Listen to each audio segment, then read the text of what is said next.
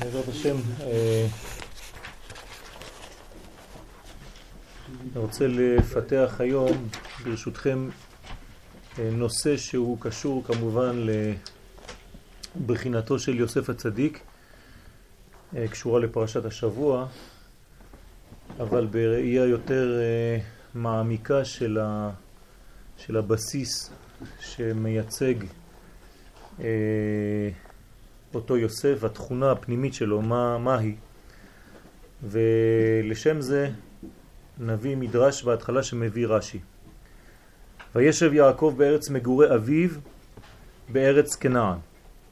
רש"י מביא מדרש, זה רש"י ישן, מביא מדרש, הוא כותב שם וישב יעקב, הפשטני הזה, נכנסו גמליו טעונים פשטן. הפחמי תמה, אנה ייכנס כל הפשטן הזה. היה פיקח אחד, משיב לו, ניצוץ אחד יוצא ממפוח שלך ששורף את כולו. כך יעקב ראה כל האלופים הכתובים למעלה, תמה ואמר, מי יכול לכבוש את כולן? מה כתיב למטה? אלה תולדות יעקב יוסף. וכתיב, בעובדיה, והיה בית יעקב אש ובית יוסף להבה ובית עשיו לקש. כלומר, ניצוץ יוסף יוצא מיוסף שמחלה ושורף את כולם. אלו דברי המדרש ביחס לפחד של יעקב אבינו כשהוא ראה בסוף פרשה קודמת את כל האלופים של עשיו מובא המדרש הזה שלא תדאג, יש מישהו שיצא ממך שיש לו הכוח לשרוף את כל הקש הזה שנקרא עשיו. מדברי המדרש יוצא כי יוסף המכונה להבה הוא זה שיבוא ויחלה את עשיו המכונה קש. ודבר זה מכוון לעתיד לבוא, כמו שנאמר בעובדיה, ועלו מושעים בהר ציון לשפוט את הר עשיו. והנה ציון עולה בגמטריה יוסף. והכוונה על משיח בן יוסף, שילחם וינצח את עשיו, כי עמלק הנקרא ראשית גויים, הוא מזרעו של עשיו וממנו התחילה המלחמה על ישראל, ומזרעו של עשיו היה לנו הגלות והחורבן.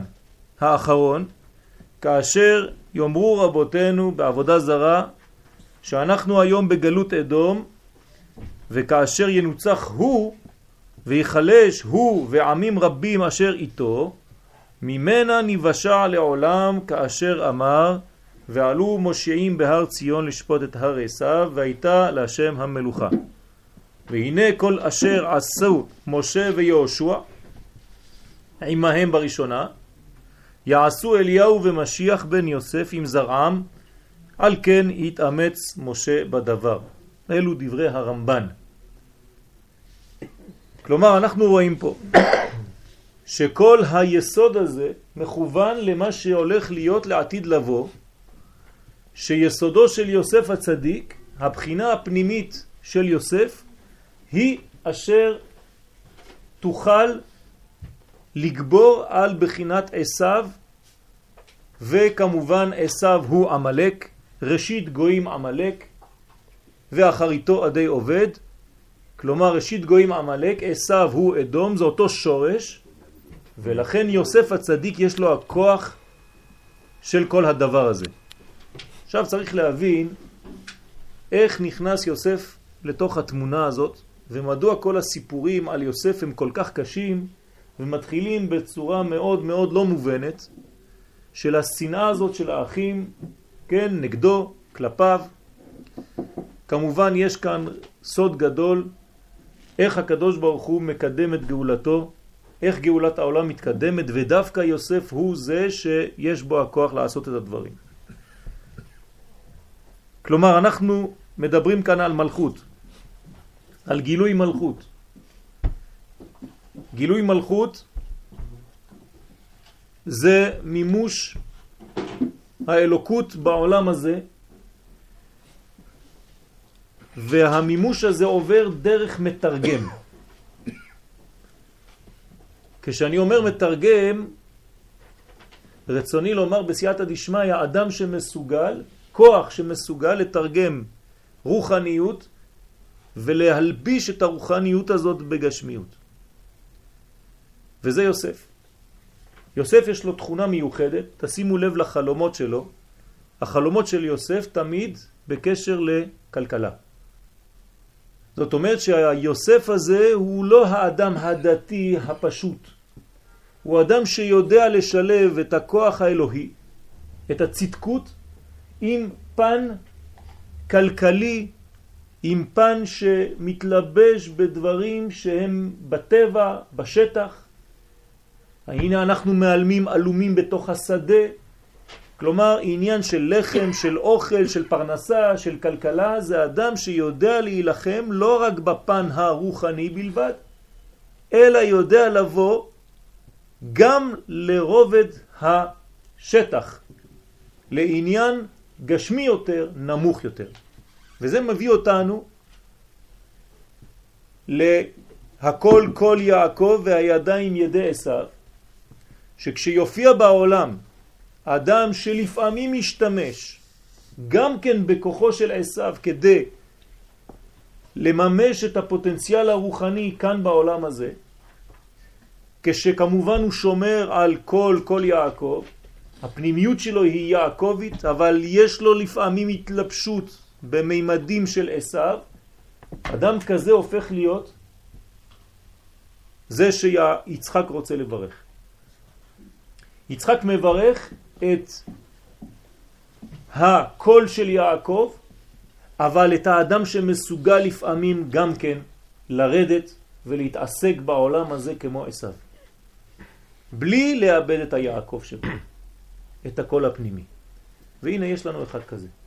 כלומר, כדי לגמור את הבניין של עשיו, צריך אדם שמתלבש בלבוש הזה ולפעמים יודע אפילו בשטח להתנהג כמותו. אבל לא לשכוח, מאיפה היוסף הזה בא? אלה תולדות יעקב. כלומר, היוסף הזה יש לו את הקול של יעקב, בדיוק מה שאנחנו רוצים. ולפעמים את הידיים ידי עשיו. כלומר, הברכה שיעקב אבינו מקבל מאבא שלו יצחק, היא מתגשמת ממש ביוסף. שיש בתוכו גם את הקול של יעקב וגם את הידיים ידי עשיו, זאת אומרת אדם שמשלב את שני התחומים ויודע גם כן להתעסק בכלכלה.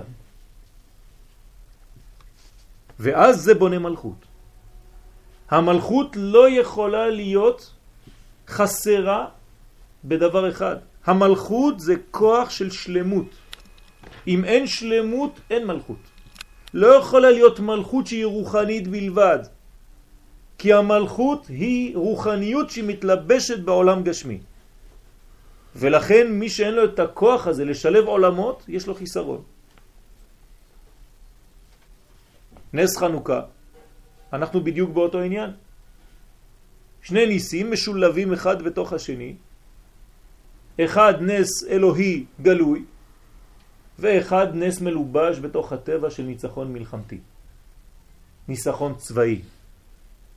זאת אומרת שיש לנו גם כן כאן הכל כל יעקב, זה השלהבת, זה הלהבה, זה השמן, והידיים ידי עשיו יש גם כן ניצחון גשמי, לוקחים נשק ואפשר אפילו לנצח מלחמה. השילוב הזה הוא שילוב מנצח שלפעמים צריך להשתמש בו. ואומר לנו הרמב"ן פה, שכל מה שקרה אז, כל מה שעשו משה ויהושע עם עמלק, זה מה שיעשה מלך המשיח, משיח בן יוסף, עם הזרע של עמלק, עם התוצאות, עם מה שיהיה לעמלק בסוף הזמן.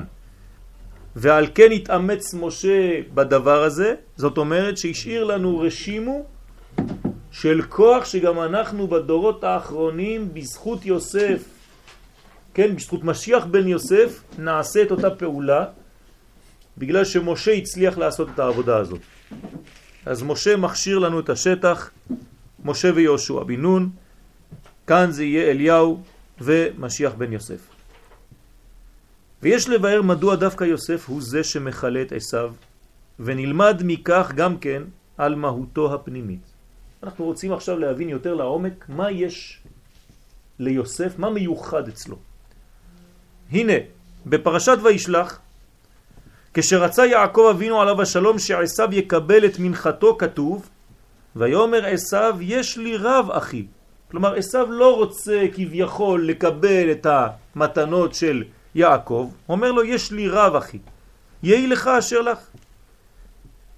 ויעקב ממשיך, ויאמר יעקב וכו' וכו', קח נא את ברכתי אשר הובט לך, כי חנני אלוהים וכי יש לי קול. ויפצר בו ויקח. תשימו לב, עשיו אומר יש לי רב, ויוסף ויעקב עונה לו יש לי כל. שתי בחינות מופיעות בפסוקים אלה. האחת מה שאמר עשיו יש לי רב, והשנייה מה שאמר יעקב וכי יש לי כל. כאן גנוז סוד גדול. מה זה רב ומה זה כל? עשיו מופיע בעולם, המציאות שלו היא מציאות של רב. יוסף היא מציאות של קול, וזה יעקב. אנחנו תכף נראה שזה מיוחס ליוסף. בעוד שעשיו מדבר על ריבוי כמותי, זה הרב. בא יעקב לעומתו מדבר על כללות ואחדות. כל. אחד מדבר על כמות, אחד מדבר על איכות, על פנימיות. עשיו הוא חיצוני, הוא עשוי, ולכן אצלו מי שקובע זה הכמות, זה הריבוי. יש לי רב, יש לי הרבה. בא יעקב, אומר לו, אני לא צריך הרבה, אני צריך כל, אני צריך את הדבר שכולל. אם יש לי את הדבר שהוא כולל, אז יש לי את כל הריבוי, אני כבר לא צריך את הפרטים הקטנים, כי יש לי אותם בתוך הכלל הגדול. מסביר רבי נחמן בליקוטי מוהר"ן, א', ח', דע שיש רב דקליפה, והוא בחינת עשיו, בדיוק מה שאנחנו עכשיו מדברים עליו, רב דקליפה זה עשיו. מה זאת אומרת רב דקליפה? יש לו הרבה. הרבה מה? הרבה חיצוניות. כמו שכתוב בעשיו, יש לי רב. והוא בחינת אלופי עשיו, זאת אומרת יש הרבה אלופים אצל עשיו. וכמו שתרגם אונקלוס, רב רבה עשיו, מה זה רב רבה? ריבוי, הרבה. כלומר ההופעה שלו היא בצורה של ריבוי, בצורה של פרטים של נקודות נקודות נקודות מלא מלא מלא. פרט ועוד פרט ועוד פרט ועוד פרט ועוד פרט. בחינת הרב דקליפה. ומהם מקבלים הרשעים הרוח. כלומר, כל הכוח שהרשעים מקבלים זה מהרב הזה דקליפה, מהריבוי הזה דקליפה. והוא בחינת רוח הטומאה, בחינת רוח שערה. תשימו לב שאותם שמות שיש בצד הקודש, לעומתם להבדיל אלף הבדלות, יש בקליפה. אנחנו גם כן מחכים לרוח, ורוח אלוהים מרחפת על פני המים, זה רוחו של מלך המשיח, מצד שני יש לה קליפה רוח, רוח, רוח מסעבה, רוח של קליפה, שהיא לוקחת את הכוחות שלה מהריבוי מהפרטיות. וצריך לדעת שעשיו הוא אבי אדום, סוד שבעת המלאכים שנזכרו בבראשית למדו, כן, פרשת שבוע שעבר, ואלה המלאכים אשר מלכו בארץ אדום לפני מלוך מלך לבני ישראל, שבכולם כתיב וימלוך וימות. החלק הזה, הפרשייה הזאת הקטנה בסוף פרשה הקודמת, היא פרשה שהארי הקדוש מתעסק ושם מגלה לנו שלפני הבניין של העולם שלנו שאנחנו מכירים, שנקרא העולם של תיקון, היו עולמות לפני שקדמו, והעולמות האלה שקדמו נבנו ונחרבו, נבנו ונחרבו. הרמז זה נקרא מלכי אדום, ואלה המלכים אשר מלכו, כן, בארץ אדום, זאת אומרת אדום, הקליפה, מופיע לפני מה? לפני מלוך מלך לבני ישראל. יש כאן תופעה מיוחדת שהקליפה מופיעה לפני הפרי, תמיד, נכון? לעולם קודמת הקליפה לפרי. אתה רואה קודם כל קליפה ובפנים הפרי מתחיל לצמוח ולדחוף את הקליפה ואז אתה רואה שהפרי נהיה עווה, שמן, אבל זה הפרי הפנימי שדוחף אותו. אבל מי מופיע הראשון? תמיד הקליפה. אותו דבר כאן. עשיו מופיע לפני, מלכי אדום מופיעים לפני, יש רמז גדול של שבירת הכלים שם, בחינת המלכים שנשברו, זה כל, כל הקבלה מתחילה עם העניין הזה. ואיך תוקנו כל המלכים האלה שנשברו. ובעזרת השם אני קצת מנסה כאן בסייעתא דשמיא לעשות ברור קטן בעניין הזה. פרש רבנו בחייה באומרו, ועל דרך הקבלה, ואלה המלכים אשר מלכו בארץ אדום, ירמוז על העולמות שברא הקדוש ברוך הוא במידת הדין, קודם שברא העולם הזה, וקודם שיתגלה מלכותו בעולם הזה. זהו לפני מלוך מלך לבני ישראל. כלומר, יש מלכות של אדום לפני מלכות של ישראל. הקליפה קודמת לפרי. למה הסדר הוא סדר כזה? ומכאן שהיה בונה עולמות, אומר הרב, הרב הוא מחריבן, עד שברא את אלו ושיתף בהם מידת הרחמים. העולם במציאות הראשונית שלו לא מתקיים. רצה הקדוש ברוך הוא לברוא את העולם במידת הדין, ראה שאינו מתקיים, בא ושיתף מידת הרחמים בדין, ואז העולם מתקיים. כלומר, המציאות הראשונית היא מציאות של דינים. מה זה המציאות הזאת של דינים שלא יכולה להתקיים, ומה זה שיתוף הרחמים שפתאום אפשר להתקיים? לפי הסוד, אנחנו מבינים בסייעתא דשמיא שיש כאן עניין של מלכויות. קודם כל קוראים למצב הזה מלכים. ואלו המלכי, המלכים אשר מלכו. למה קוראים להם מלכים? אומרים לנו חכמים, כן, בתורת הסוד, שמדובר כאן על מקרה המלכים. מה זה מקרה המלכים? מקרה המלכים זה שבירת הכלים. אני לא יודע אם שמעתם על המושג הזה, הוא מושג בסיסי שלא נשארים עליו הרבה, כי אנחנו לא אוהבים להתייחס לשבירות, למשברים, ותמיד אנחנו מסיימים בתיקון. וגם ככה נעשה לפי הסדר כדי להסביר את המצב הזה. אז אני מסביר עכשיו את העניין הזה של שבירת הכלים.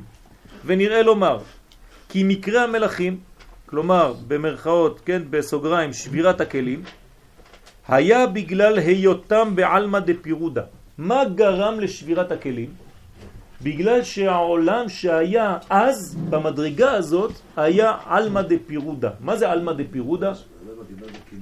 זהו, זה, זה, זה מושגים קצת פנימיים שצריך להסביר אותם. כן, השיעור הוא, הוא די, די עמוק היום. המציאות לפני הבניין המתוקן הוא בניין של פרטות. זה נקרא אלמא דפירודה. עולם של פירוד, עולם שכל נקודה שואפת בשביל עצמה. לא מעניין אותה מה יש ליד. כדי שתבינו יותר, אני אתרגם את זה לחיים. ילד קטן שנולד. בהתחלה לא מעניין אותו ההתייחסות למישהו אחר. מה שמעניין אותו זה הוא. במדרגה הזאת הוא לא יכול להמשיך לחיות. עד גיל מסוים הוא יעבור את השלב הזה, זה שלב הכרחי, אבל בגיל מאוחר יותר הוא צריך לדעת שיש חברים, שיש מישהו אחר, חוץ ממנו. הוא לא יכול כל החיים שלו למשוך רק בשביל עצמו, כפרט, כאילו רק הוא קיים, אלא יש שלב שהוא מתחיל לדעת ולהבין שצריך התקללות, צריך יחס לשני. בבריאת העולם היה מעין מצב כזה בעולמות רוחניים. קדוש ברוך הוא ברא מצב כזה שיש בו נקודות נקודות נקודות, וזה נקרא מקרה המלכים. למה? כי אני מתייחס פה לנקודה שנקראת מלכות. מקרה המלכים, מלכים מלשון מלכות, ואם אין למלכות את החלקים העליונים, כן?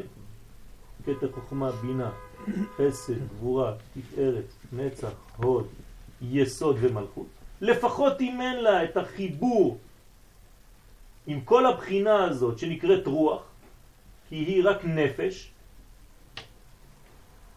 זה נשמה, בינה, וזה חיה, וזה יחידה. כן, אלו חמש מדרגות של הנשמה, נפש, רוח, נשמה, חיה ויחידה.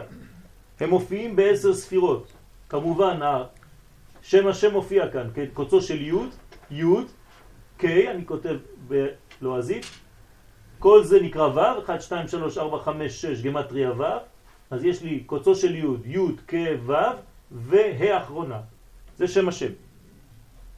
במדרגה הזאת, כשהחלק הזה הוא לבד, זה בחינת נפש לבד, ואין התייחסות לנתינה וקבלה, אין מעבר בין נפש ורוח, המדרגה הזאת לא יכולה להתקיים בצורה כזאת, זה דין. דינה דמלכותא דינה. כן, יש פה מידת הדין ששולטת, והעולם לא יכול להתקיים במצב כזה. כלומר, אני מתרגם לכם את זה במילים פשוטות, תחילת המציאות של העולם הזה זה כאילו יש פה מלכות, היא נקודה בפני עצמה, ולא מעניין אותה שום דבר אחר. ויש כמה כאלה. כלומר, בכל הספירות האלה יצאו רק החלק התחתון שנקרא מלכות. כל אחד יצא כאילו נקודה בפני עצמה, רק מלכויות. ואם תשאל אותם, אתה מכיר מישהו אחר? הוא אומר, לא, אני לבד בעולם, לא מעניין אותי שום דבר. את זה אתם צריכים להבין, לא חשוב אם לא תבינו את העניין הפנימי יותר, תבינו שזה בעצם מצב של אנוכיות מוגזמת, מופרזת, אגואיזם גדול מאוד, שכל אחד חושב רק על עצמו ולא אכפת לו מהשני, אין התקללות.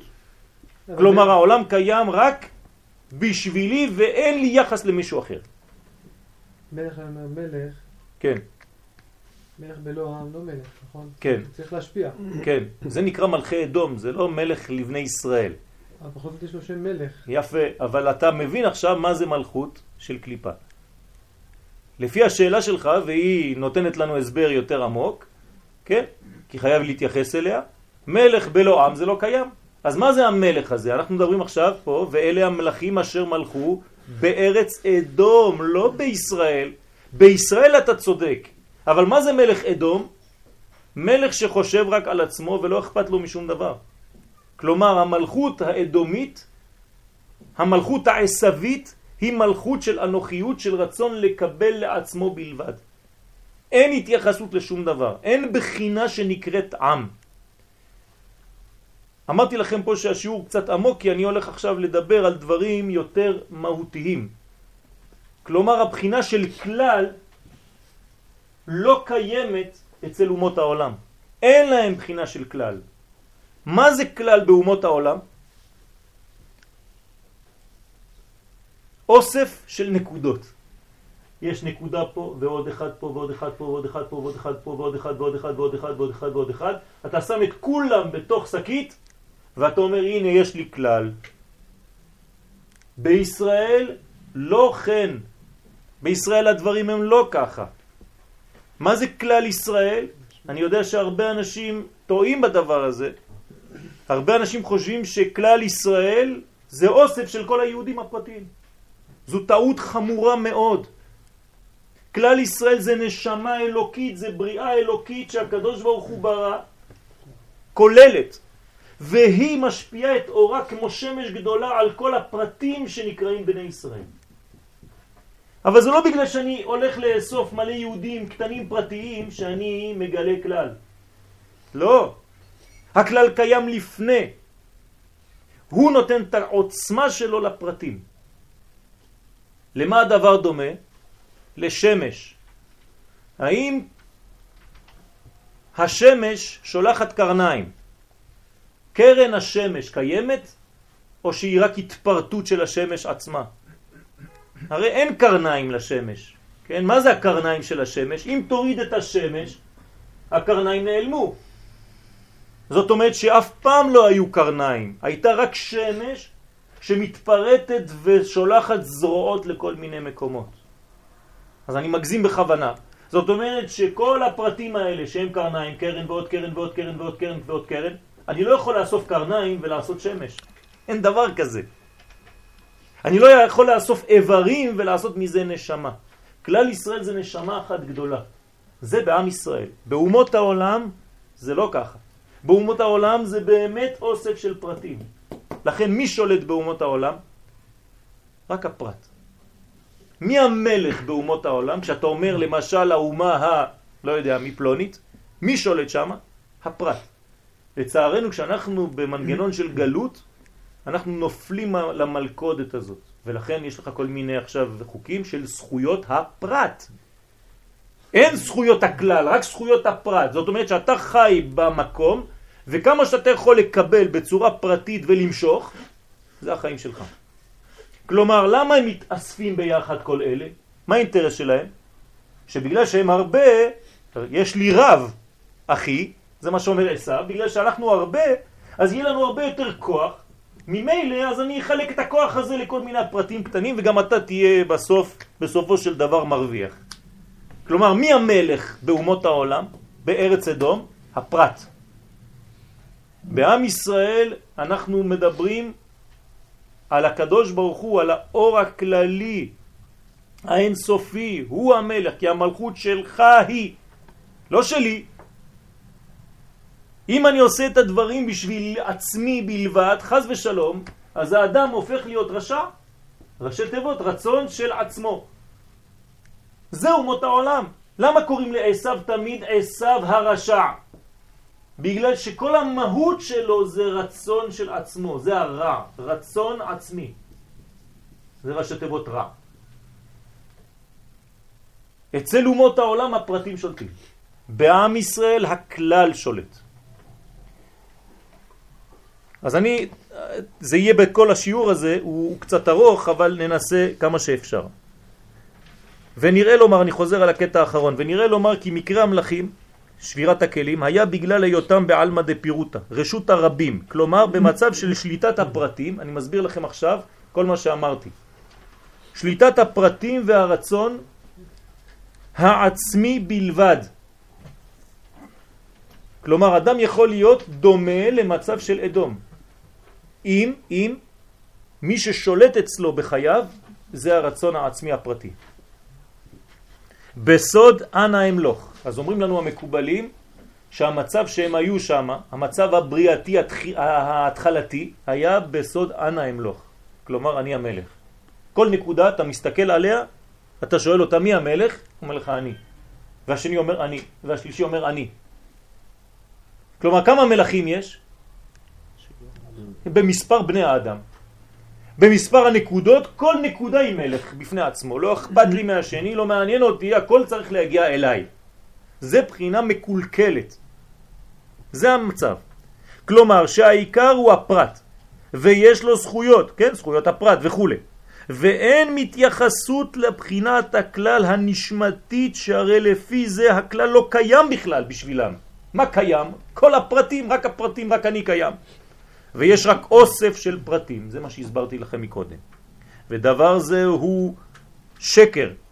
והעובדה היא שבאספת חלקים שונים, כן, אם אתם אומרים לי שכלל זה אוסף של פרטים, אז בוא אני אקח פה תנור, אני לוקח נורה, אני לוקח חולצה וספר. אפשר להגיד שזה כלל? זה כלל או לא כלל? זה סתם, זה לא כלל, זה אוסף של פרטים. למה זה לא כלל? מה חסר פה? יפה מאוד, משותף. אין מכנה משותף. אם אין מכנה משותף זה לא כלל. זה בדיוק הקליפה. הקליפה פועלת בצורה כזאת. לוקחת כל מיני דברים, ריבוי, ואומרת לך הנה כלל, תראה כמה יש. לא, זה לא עובד ככה. חסר הנשמה, המכנה המשותף.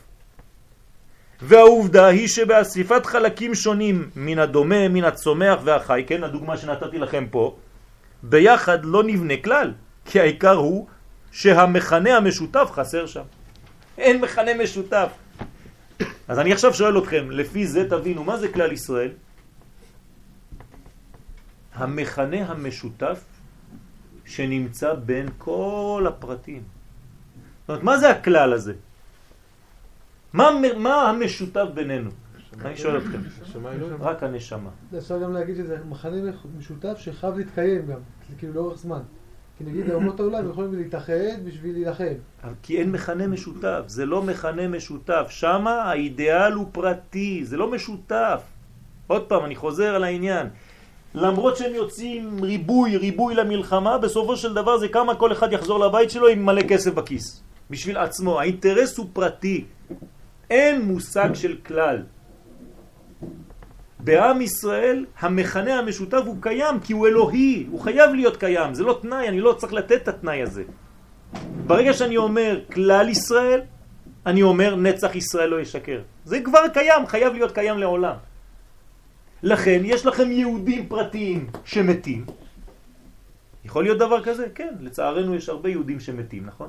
אבל כלל ישראל מת? חז ושלום, אף פעם לא ימות. למה? כי אני מדבר פה על הנשמה שהיא המכנה המשותף שבין כל הפרטים האלה. צריך להבין את זה טוב, טוב, טוב, זה יסוד שבעזרת השם נחזור עליו הרבה פעמים, כי הוא יסוד חשוב מאוד. כן? אם אתם לא מבינים אפשר לשאול שאלה בעזרת השם. לכן, עולם התיקון, עכשיו כל זה דיברנו על שבירה, על מצב לא טוב. מה זה תיקון? מה אני צריך להביא, כן, לגלות בכל הפרטים האלה? אמרתי, את המכנה המשותף, את הנשמה. איך קוראים לזה? קוראים לזה בחינת רוח.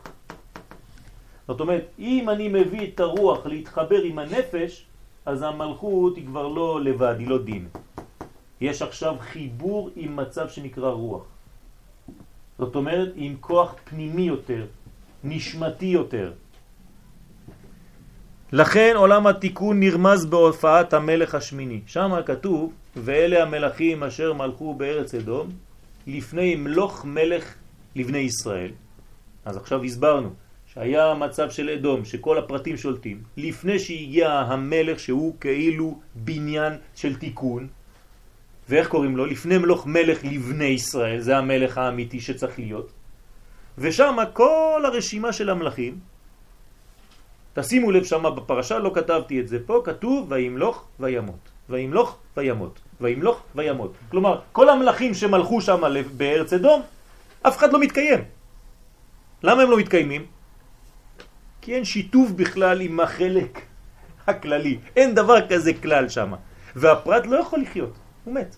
אז מראש למה בכלל אה, ליצור אותם? יפה מאוד, שאלה טובה. שתיים, מבחינת כאילו, אמרנו שהגבוהים הם פרטים. כן. ואני לא בטוח שמה שאני אומר מדויק, אבל אה, כולם, בסופו של דבר כולם יצאו מהאדם ראשון. כן.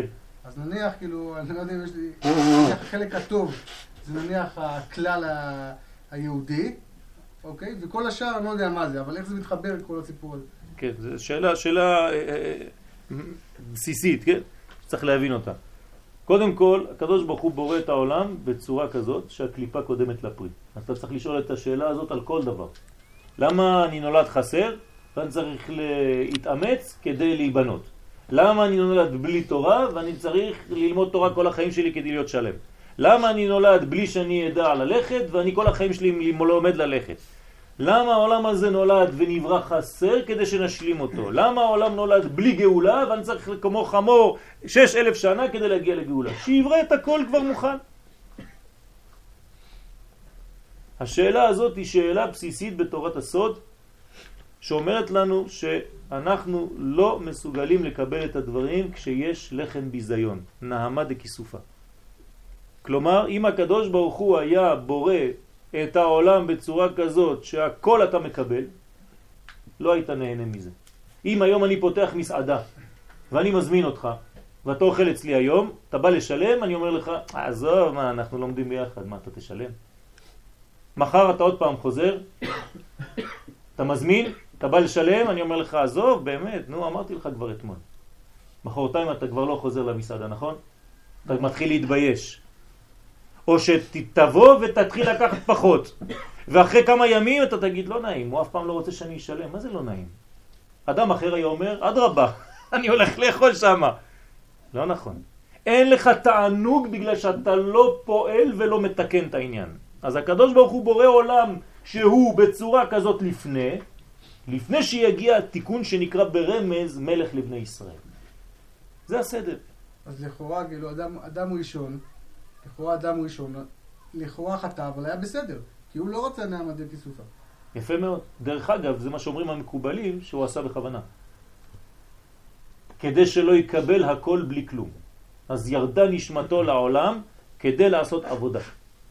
ולקבל מזה שכר ולהורות את העניין הזה לכל הדורות האחרים. אז לכאורה בסופו של דבר, אני... לא, הנקודה, כי אפשר להגיע יותר גבוה מהמצב ההוא? כן. המצב של אדם הראשון לפני החטא ולהישאר שם, לא לרדת.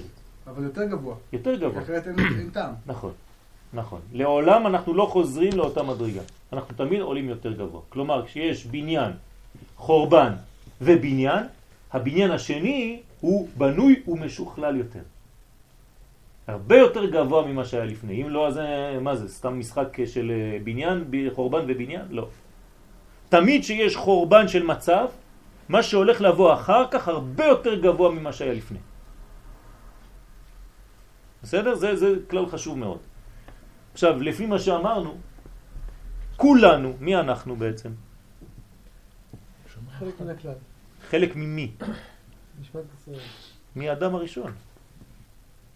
כלומר, יש רק אדם אחד שנברא. הקדוש ברוך הוא ברא רק אדם אחד. וכולנו בני אדם. זאת אומרת, אנחנו כמו הקרניים של השמש שנקראת אדם. אתם מבינים מה הולך פה? זאת אומרת, אם אני לא מבין מה אני, שאני חלק מאותו אדם שהוא השמש הגדולה הזאת,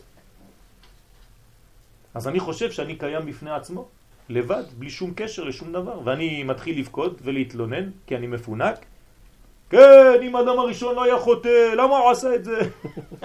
אני לא מרגיש שאני זה כמו אצבע קטנה שלו. אני רק התפרטות שלו. אז זה צריך להבין את הדברים האלה. אנחנו האמצעים, המעבר הזה של כל הכוח הראשוני הזה. אני יודע שזה קצת קשה בהתחלה, אני מקווה שזה לא מבלבל אתכם, אבל צריך לשבור כמה מושגים שאנחנו התבלבלנו בהם במשך אלפיים שנות גלות, אפילו כשאנחנו לומדים תורה. אנחנו מתבלבלים בדברים האלה. כי אנחנו חושבים שכלל זה אוסף של פרטים. תשאל אנשים ברחוב, מה זה כלל ישראל? יגידו לך זה האוסף, כולם אתה ועוד אתה ועוד אתה ועוד אתה, כולנו זה ביחד זה עושה כלל ישראל. לא נכון. אתה אף פעם, כלל ישראל זה נשמה, ראית פעם אוסף של איברים כדי לבנות נשמה? לא בוראים נשמה, לא, לא בונים נשמה, בוראים אותה, הקדוש ברוך הוא בורא אותה. כלומר אין לך יחס בכלל לכלל ישראל, אין לנו נגיעה בכלל בכלל ישראל, זה הקדוש ברוך הוא מוריד. אנחנו לא יכולים לעשות שום דבר עם זה. אז מה אנחנו עושים כפרטים, כקרניים של שמש? אם אני, אם אני רק התפרטות של אותו כלל, ואני לא יכול לעשות כלל, אני לא יכול לבנות כלל, אז מה אני עושה בחיים שלי? רק מגלה ולא מפריע. רק מגלה את הכלל, את השמש הגדולה ולא מפריע. זהו. אם אני פה קרן, אז אל תסגור את הצינור הזה כדי שהשמש תתגלה דרכך. עכשיו אתה בן 30 ואתה, אה, לא יודע מה, אוהב אה, אה, אומנות. אז השמש הגדולה תתגלה דרכך ואתה תוציא את זה לפועל דרך האומנות, כלומר דרך הפריזמה המיוחדת שלך. כלומר הפרט פה יש לו חשיבות, אבל בשביל מה? רק לגלות את הכלל. זהו. אם אתה חושב שאתה מציאות בפני עצמה ואתה לא צריך את זה, זה כמו הקרן שאומרת, אני לא צריכה את השמש. אז אין גם את זה. אין כלום. אנחנו רק מגלים את השורש העמוק, את הנשמה הנקראת כלל ישראל. כל אחד מאיתנו מגלה רק את זה כל החיים שלו. או מגלה, או חז ושלום בוחר לחסום את זה, שהשמש לא תעבור דרכו. שאני לא רוצה להיות קרן של שמש, שמעבירה את השמש המקורית. אז הקדוש ברוך הוא רואה שיש אנשים שלא רוצים לעשות את הפעולה הזאת. אז הם לא משמשים לקרניים, הם לא עושים כלום. זה נקרא רשע. כלומר, מה זה הרשע? במקום להיות הרצון של הבורא, סליחה, ולשמש כמעבר של האור הגדול, הוא רצון של עצמו, הוא חושב שהוא קיים לבד. הוא לא הבין שהוא רק צינור של האור המקורי הזה. זאת הבעיה הכי גדולה. אז אנחנו קוראים לזה אנוכיות, כן? והוא, רק הוא, אנוכי השם אלוהיך. זהו. אני לא יכול להגיד, כן, אנוכי. כי האנוכי זה אני קיים בפני עצמי. מי אמר את זה? פרעו. לי יאורי ואני עשיתיני. איזה מצחיק. לי יאורי ואני עשיתיני. כלומר, אני עשיתי את עצמי. יש אנשים שאומרים דבר כזה? כן. כן. לא היה לי כלום לפני עשר שנים, אני עשיתי את עצמי. התחלתי עם שקל, עשיתי את עצמי. עכשיו אני מיליונר. עשיתי את עצמי, השם ירחם. מה זה עשיתי את עצמי? אני הבניין של עצמי. זאת אומרת, אני, כל העניין שלי זה אני. יש סיפור על הבעל שם טוב, היה לו תלמיד אחד כזה גאוותן. כל רגע, אני ואני, כל שורה של משפט, אני, אני, אני, אני, אני, אני, אני, אני. יש אנשים מדברים ככה, תשימו לב כמה פעמים הם אומרים אני. אומר לו הבעל שם טוב, מחר אתה לא בא לשיעורים, אתה הולך לשוק. אבל תבוא לראות אותי אחרי צהריים, אני רוצה לוודא משהו. אחרי הצהריים הבעל שם טוב יושב בשקט, ההוא דופק בדלת, אומר לו מי זה? אומר לו אני. אומר לו טוב בסדר אז הבנתי, באמת אתה צריך תיקון. אומר לו מחר אתה הולך לשוק. הולך לשוק, הבעל שם טוב אמר אני לא יודע מה אני עושה בשוק, מסתובב שם במחנה יהודה, פתאום רואה אחד גנב, גונב תפוח ומתחיל לרוץ, וכל השוק רץ אחריו. גנב, גנב, גנב, ההוא עובר לידו, זורק לו את התפוח, הוא תופס את התפוח, כולם מתנפלים עליו. והוא אומר, זה לא אני, זה לא אני, זה לא אני, זה לא אני. חזר מנופח אצל הבעל שם טוב, אומר לו, נו, איך היה השיעור היום? אומר לו, הבנתי. הבנתי כמה אמרתי זה אני, זה אני, וכמה פעמים אמרתי זה לא אני, רק היום. כלומר, אנחנו צריכים להבין מה זה האני הזה. אני זה רק קודשא בריחו. קודשא בריחו נקרא אני. אין ואני. אני ראשון ואני אחרון. אין, אין עוד מלבדו. ברגע שאתה חושב שאתה רשות עצמית, אתה הולך לאיבוד. עכשיו, אנחנו פה בקטע לא פשוט. בשבירת המלכים יצאו שבעה מלכים. זה רמז לכל הספירות, אני יודע שזה קצת מסובך. ורק המלך השמיני, כן, בסוף התהליך, יוצא מלך אחד, תסתכלו בסוף פרשת כן וישלח, יש מלך אחד שקוראים לו הדר, ופתאום המלך הזה מופיע, ולא כתוב שהוא מת. אז הנה, בואו תראו.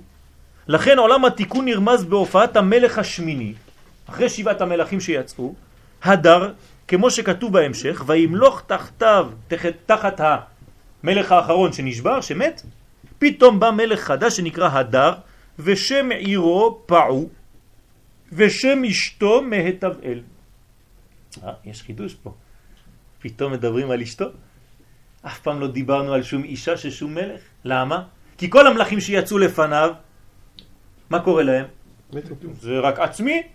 מה האישה? מה אני צריך לקנות לדברים? להתחיל לקנות למתנות? להתייחס למישהו אחר במקומי? איך אני יכול דבר כזה? הרי כשאני לבד, כיף לי, אני עושה מה שבא לי כל החיים. אני לא צריך להשפיע על אף אחד, אף אחד לא מפריע לי, אני יוצא מתי שאני רוצה, אני קם מתי שאני רוצה, אני יושן מתי שאני רוצה, לא עושה חשבון לאף אחד. שם ירחם, זה הרשע. עכשיו פה המלך השמיני, התורה אומרת לנו ברמז ושם אשתו. יש לו אישה. כלומר, יש שם עכשיו משפיע ומקבל. ברוך השם, זה עולם התיקון. עולם התיקון זה כשיש משפיע ויש מקבל.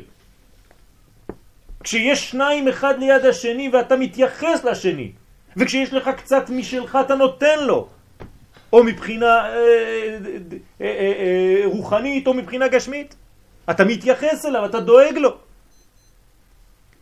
ושם אשתו מאתבל. אני לא נכנס לכל, הס... יש עניינים שם, סודות בלי סוף בדברים האלה, אבל אני בכוונה תחילה הולך מהר.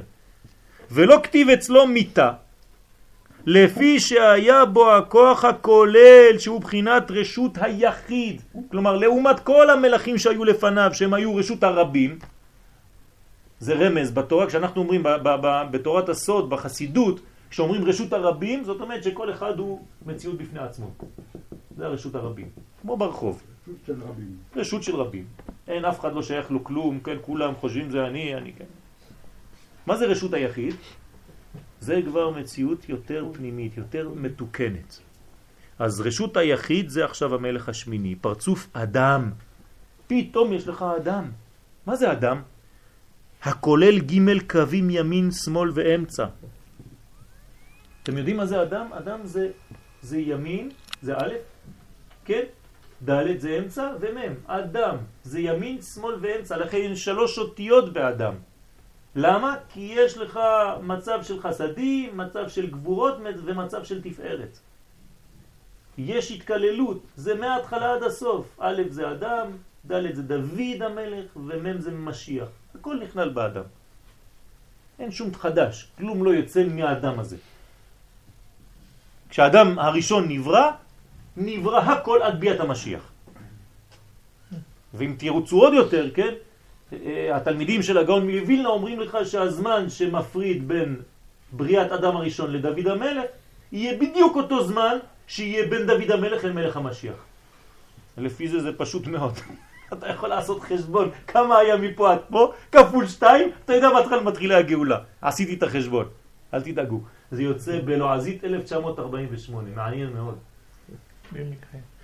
מעניין מאוד.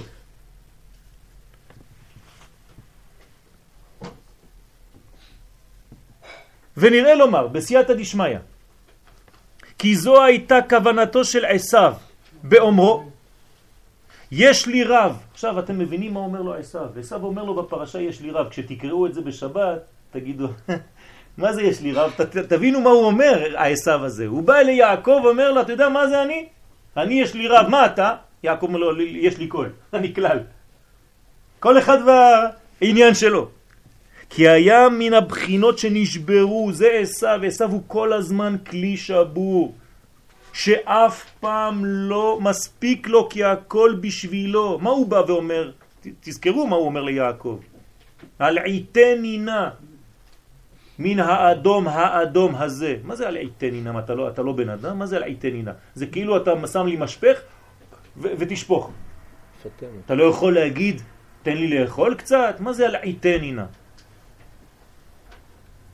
כלומר, כל מה שימלאו אותך, תמיד תהיה חסר. על מה אנחנו אומרים את זה? בטן רשעים תחסר. כמה שהם יאכלו, אף פעם לא יספיק להם. למה? כי הם לא ניזונים מזה. עוד מעט אנחנו נראה את זה בחלום. פרעה חולם חלום, נכון? מה יש בחלום? שבע פרות שמנות ושבע פרות רזות. מה עושות הרזות? בולעות את השמנות ולא נודע כי באו אל קרבנה. למה לא נודע? כי זה הרשע, תמיד אוכל וכאילו לא קרה כלום. עוד רוצה, עוד רוצה, עוד רוצה, עוד רוצה. אז זה הבחינות שנשברו ונפלו בריבוי הפרטים לעומת יעקב אבינו עליו השלום שאמר יש לי כל, יעקב אבינו זה ההפוך אז מה יש לו ליעקב? יש לו קול בקוף ויש לו קול בכף. יש לו שני הקולות. כי מידתו הייתה כוללת, דהיינו פרצוף שלם הנקרא כל. תשימו לב כמה זה כל, תסתכלו. קול זה נקרא יעקב, יעקב נקרא תפארת בקבלה. נכון? אברהם איש החסד, יצחק גבורה והוא תפארת. תפארת זה כמו השמש. שנותנת לכל המקומות, יש לה הערה לכל המצבים. עכשיו פה היא בפרצוף אחד שלם, מי שלמד ידע, מי שלא למד לא, לא יבין מה אני אומר פה, פרצוף זה, תפארת. מכמה ספירות הוא כלול? 1, 2, 3, 4, 5. היסוד כבר מעביר למלכות, אמרנו.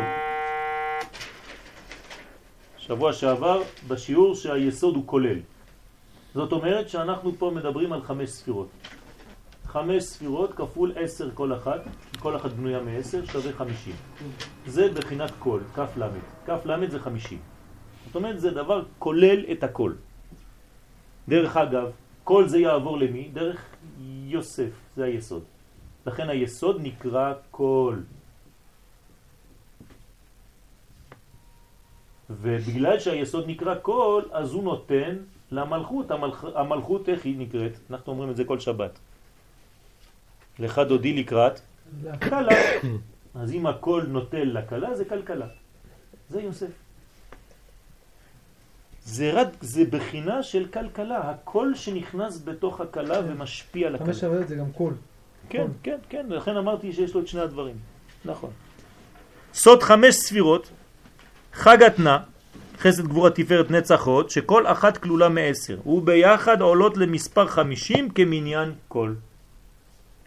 והיא בחינתו של יוסף הצדיק, כנגד המלך השמיני הדר. אז אנחנו עכשיו עושים את ההשוואה. מה זה המקבילה של המלך השמיני שהופיע, שהוא המלך המתוקן? זה יוסף הצדיק. למה קוראים לו המלך השמיני? יוסף הצדיק הוא כנגד המלך הזה שנקרא הדר. מעניין. ולקלחתם לכם ביום הראשון פרי עץ הדר. מה זה פרי עץ הדר? אתרוג. אז אני שואל אתכם, מה זה אתרוג? זה זכר או נקבה? אתרוג. מה זה אז האתרוג? האתרוג בספירות, הוא מסמל איזה ספירה? איזה ספירה? את- המלכות, לא? את המלכות. האתרוג הוא מלכות, לכן צריך להחזיק אתרוג רק ביד. שמאל. נכון? אז עכשיו אני אומר פה שהאתרוג, פרי עץ הדר הוא יוסף, יוסף הוא זכר או נקבה? זכר, אז איך זה עובד? בחור שהוא הדר לו. נו, אז איך זה עובד? אני לא יודע אם אתם מבינים את השאלה בכלל. הבנתם את השאלה או לא? האתרוג בחג הסוכות, כל, כל חלק מה, מארבעת המינים זה בניין. כן, ההדסים זה שלושה הדסים, זה אברהם, יצחק, יעקב. שתי ערבות זה נצח ועוד, משה ואהרון. כן? הלולב הוא יסוד, והאתרוג הוא מלכות. ועכשיו אני אומר פה, שהיא המלכות, נקראת המלך הדר, זה המלכות השמינית. ואנחנו אומרים שזה יסוד. פה יש כלל גדול. תדעו לכם שהמלכות היא באה מפה. כלומר, בעטרת היסוד נמצאת המלכות. המלכות לא היא דבר נפרד בפני עצמו. המלכות, וזה עוד פעם מביא אותנו לתיקון, המלכות היא תמיד חלק מהיסוד עצמו. זאת אומרת, אני לא יכול להביא פה מלכות, אין לי מלך, בפשטות, אין מלך בעם ישראל, בלי שיהיה באותו זמן, מה חייב להיות בזמן שיש מלך? לא, נביא. נביא. שמדריך אותו מבחינה רוחנית. כל השפע בא מלמעלה ומדריך את המלך הגשמי הזה, כדי שלא ייפול חז ושלום למלך שהוא חושב שזה רק עצמו. לכן מלך עובר ברחוב, אתה לא קם. מה צריך לעשות לך המלך? להרוג אותך. צריך לרחם או לא? לא. אסור לו לרחם. מלך שמחל על כבודו, אין כבודו מחול, אסור. למה? כי זה לא הוא המלך. הוא מייצג של מלך מלכי המלכים. אז כשאתה קם בפ... בפניו, אתה לא קם בפני המלך שאתה רואה פה, אתה קם בפני מלך העולם, קדוש ברוך הוא. רק שיש בו עכשיו התגלות פה דרך מלך המשיח. אפילו שהוא לא בסדר? אפילו שהוא לא בסדר. היו הרבה מלכים שלא היו בסדר וקראו להם מלכים. כי מלכות לא נבנית ביום אחד. מלכות זה כמו ילדה קטנה. בהתחלה היא נקודה. אחרי זה היא עוד קצת עולה, וקצת עולה, וקצת עולה, וקצת עולה. אוי ואבוי, כן, כשאנחנו נולד לנו איזה ילד ובגיל עשר הוא קצת מתנהג לא טוב, אני אומר לו, לא, זה לא הילד שלי. אז זה תהליך, תן לו לגדול. כשהוא יגיע לגיל 30 הוא יהיה בסדר,